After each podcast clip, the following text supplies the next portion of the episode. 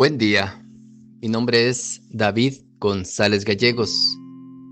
Pertenezco a la Iglesia de San Patricio del Ministerio de Estudio Bíblico Nazarenos Católicos, aquí en Laredo, Texas, Estados Unidos. Evangelio de hoy, viernes, febrero 10 de 2023. Del Santo Evangelio según San Marcos, capítulo 7, versos del 31 al 37. En aquel tiempo, Jesús se marchó de la región de Tiro y vino de nuevo por Sidón, al mar de Galilea, atravesando la Decápolis. Le presentan un sordo que, además, hablaba con dificultad y le ruegan imponga la mano sobre él. Él, apartándole de la gente a solas, le metió sus dedos en los oídos y con su saliva le tocó la lengua y levantando los ojos al cielo dio un gemido y le dijo, Efatá, que quiere decir, ábrete.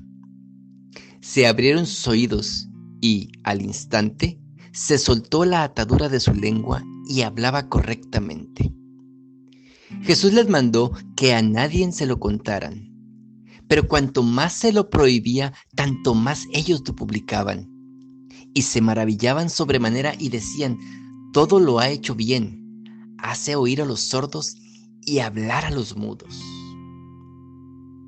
Palabra de Dios. Gloria a ti, Señor Jesús.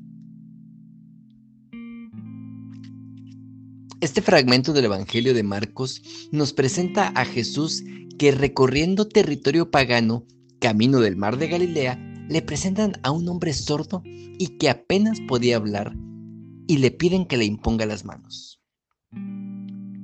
Jesús lo aparta de la gente como dándole un acto, un carácter más íntimo y personal, evitando convertirlo en algo extraordinario a la vista de los que le seguían.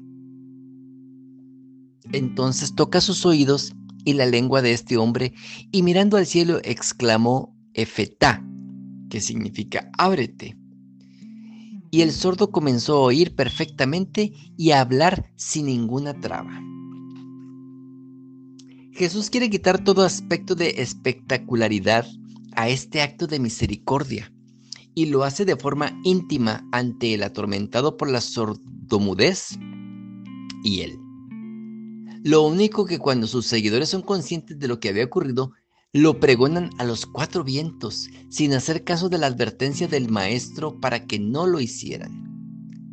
Con esta curación persigue que, al que era incapaz de oír, oiga la buena noticia y pueda proyectarla sobre los que tiene alrededor. Cristo quiere que no solamente oigamos su mensaje, sino que escuchemos, interioricemos y asumamos sus palabras y que una vez hechas nuestras, como una correa de transmisión y demos a conocer a quienes nos rodean el maravilloso mensaje de Jesús. Mensaje de vida y libertad y sobre todo mensaje de amor. El hecho de que la curación la realice en territorio pagano le da un carácter más universal aún a la buena noticia, favoreciendo que pueda llegar a aquellos que no crean si a nosotros nos piden ayuda, nos dejamos seducir y pisoteamos a aquellos que están a nuestro alrededor? ¿O lo publicamos en las redes sociales viendo la maravilla que estamos haciendo ayudando a todos? Recuerdo que alguna parte del Evangelio dice, cuando hagas el bien, pues que tu ojo izquierdo no vea lo que hace el derecho o que tu mano izquierda no vea lo que entrega la mano derecha. Cosas así. Me, me, me, extraña un poco cuando dicen quién es, o sea, que todo lo ha hecho bien, que hace oír a los sordos y hablar a los mudos. Y recuerdo cuando la barca en el mar estaba eh, casi hundiéndose y cuando cae al mar y lo calma, que dicen los apóstoles, ¿quién es este que hasta el mar le obedece? En este caso también se preguntarían, ¿quién es este que hace oír a los sordos y hablar a los mudos? ¿Quién es este que revive muertos? ¿Quién es este que cura enfermos? Es Jesús.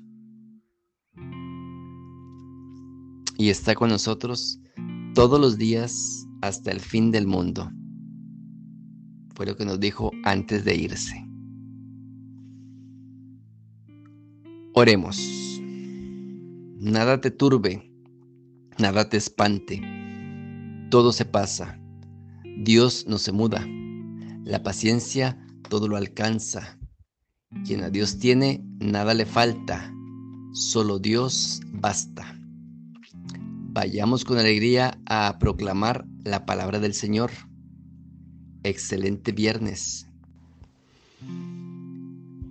Y recordemos tener nuestros oídos abiertos para poder escuchar.